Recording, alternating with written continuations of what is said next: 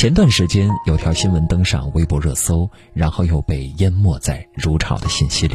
新东方花近两百亿退学费和遣散费。在八月三号的一场企业家论坛上，俞敏洪表示，从去年开始，新东方花了接近两百亿，退还学员的学费和员工的遣散费。幸亏。新东方账上还有钱，如果没钱，我个人砸锅卖铁都没有的话，我现在可能已经跳楼了。虽然退学费和遣散费是一件理所当然的行为，但很多人不知道这对新东方意味着什么。首先，在主营业务几乎全部关闭的情况下，他还能拿得出这么大一笔钱，这说明新东方是个扎扎实实的企业。他平时作风稳健，没有跟风和其他企业一样去乱投资，去追赶各种各样的风口赚快钱。事实上，早在非典之后，俞敏洪就定了一个规矩：如果突然有一天新东方不能做了，新东方账上的钱必须能把学生家长的钱全部退掉，把员工的工资全部发完。其次，如果不是媒体报道，我们可能还不知道，在过去一年里。俞敏洪做了这么一件大事儿，公司差不多已经接近清盘，几十万个家庭等着退学费，六万员工等着离职补偿。换在其他企业早已经不堪设想。要知道，俞敏洪现在的身家都没有两百亿，但在新东方，退费与补偿几乎没有激起任何波澜，既没有听到家长讨要学费的负面新闻。各种社交媒体上也没有员工讨薪的控诉，没有给社会留一点乱子，没有给行政管理部门添加任何的麻烦。想一想就知道新东方有多么不容易，就知道俞敏洪有怎样的大气和值得尊重。很多人更不知道，这不仅仅是一个退钱与遣散的故事。我点开微博热搜后的评论，几乎每一条留言都让我热泪盈眶。有学员家长称，新东方的退费速度太快了，而且本来不该退的书费也退了。有家长表示，退费在手机上就能操作，没有繁琐的手续，不仅速度快，而且无条件退费，甚至库存的下个学期的书都免费发给了学生。至于员工，无论是前员工、现员工，甚至是只在新东方上了一两天班的人，都被补偿了。现员工工资一分不欠，有 N 加一的补偿，其中的 N 是删除最低工资月份后的平均工资，还是税前的。此外，公司还给多交了一个月的社保。有离职快一个月的员工，公司还联系上了他，把一万多的奖金发给他。有个员工入职新东方后，刚好赶上疫情被裁员了。满打满算，他在新东方实际上只工作了一两天。就算这样，他照样拿到了补偿和工资。这些留言者 IP 地址天南海北，遍布中国各个省份。你可以说是不约而同，我却想说，是因为新东方把退费和补偿工作做到了极致，然后才有了异口同声的好评。要知道，在大规模裁员之前，新东方本身体量已经接近巨无霸，退费和补偿是项巨大的工作。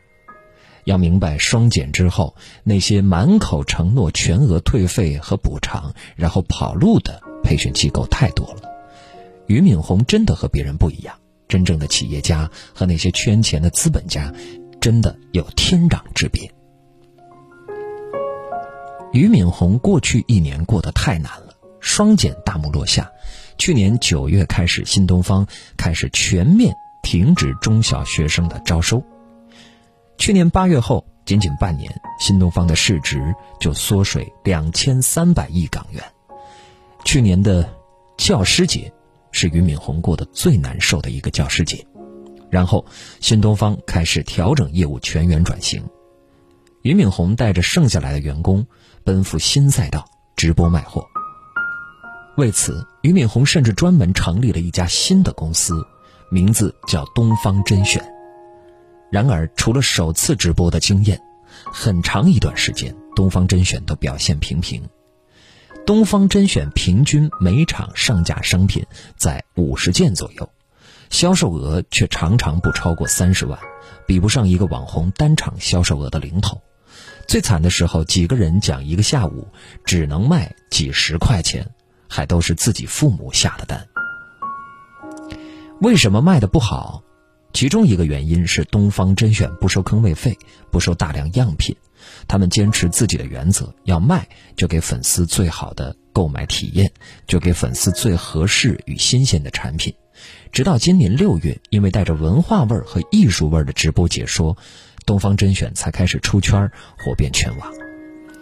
而在此之前，新东方和俞敏洪已经差不多完成了全部的退费和补偿工作。在报道时，有媒体用了这样一个标题：“俞敏洪的寒假。”裁员退租支出两百亿，直播卖货进账四百五十万。一边是四百五十万的收入，一边是两百亿的支出，孰轻孰重，该如何抉择？有太多的理性人会做出最经济的选择，只有俞敏洪维系了最大的孤勇，最大的体面。完成全部退费和补偿后，俞敏洪东山再起。最新的消息是，虽然还远没有到做新东方老师时的年薪百万，但新东方旗下的主播慢慢年收入有了二三十万。假以时日，新东方和俞敏洪一定能够在直播这条路上越走越远，他们的收入也会慢慢涨起，俞敏洪又会慢慢站起来。写到这里，我想到这阵子。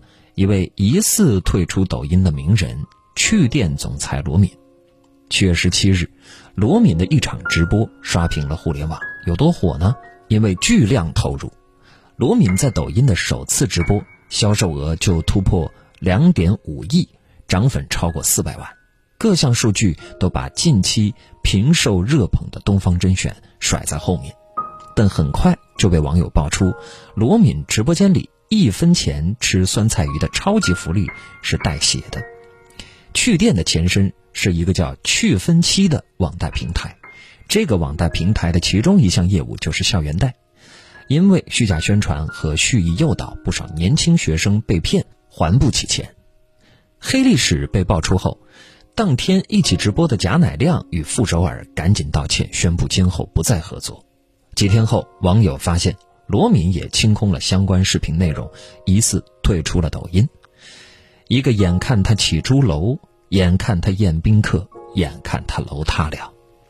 一个经历了人生的至暗时刻，所有人都以为他会跌倒，但他仍然在泥沼里站了起来。